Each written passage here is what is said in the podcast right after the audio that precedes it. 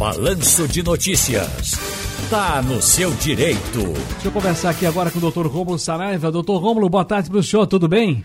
Boa tarde, Ciro. Boa tarde, ouvintes da Rádio Jornal. Um prazer falar com vocês. Carlos Uibura pergunta: esse mês vai sair a primeira parcela do 13 terceiro dos aposentados? Está travado o negócio, doutor Rômulo?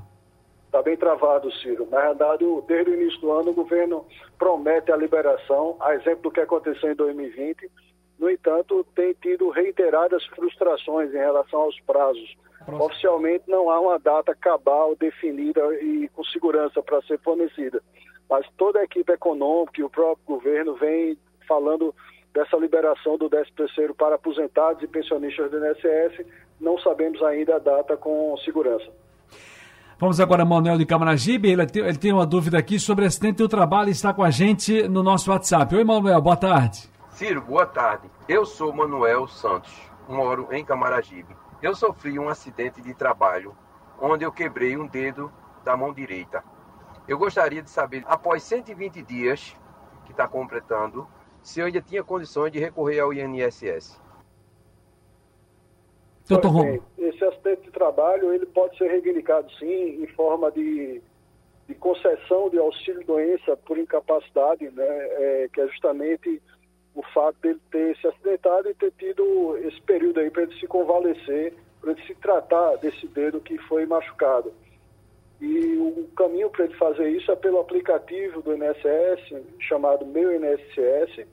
Pelo próprio site do INSS, ele pode também fazer a provocação é, de requerimento do auxílio por incapacidade temporária, que é conhecido como auxílio doença. Nesse caso aí dele é acidentário, porque a doença é, que foi justamente o machucão no dedo, decorreu de um acidente no exercício das atividades profissionais. Perfeito. Caso o INSS não considere, ele pode levar o assunto para a Justiça para que possa ocorrer essa concessão. Apesar de já ter passado esses 120 dias, isso não é atrapalho ou impeditivo para ele receber.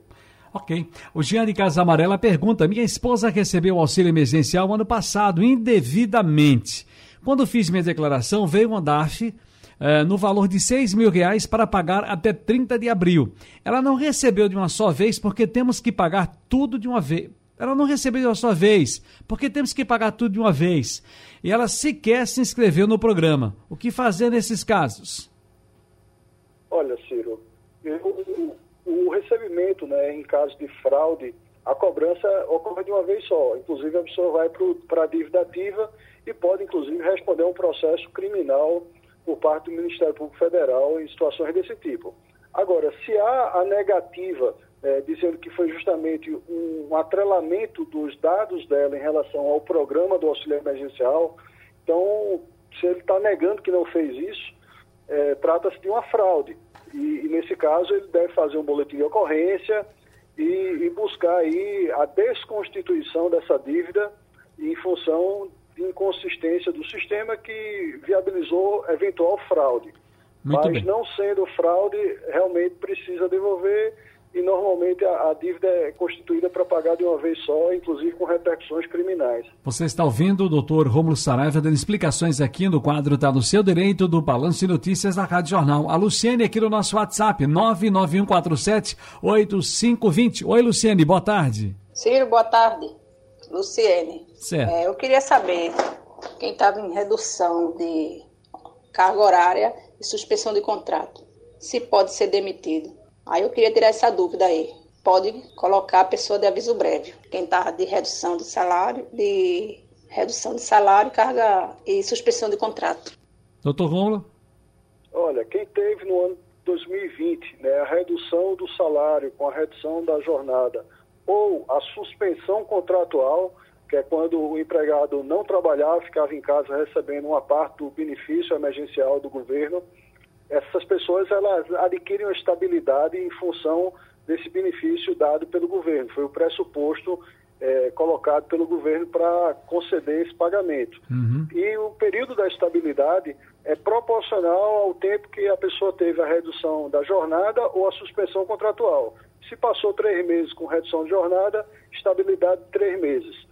Dentro dessa estabilidade não pode ocorrer a demissão, mas no caso de demissão sem justa causa, se o empregado, porventura, cometer algum ato grave que enseje, por exemplo, a demissão por justa causa, pode sim quebrar esse período da estabilidade.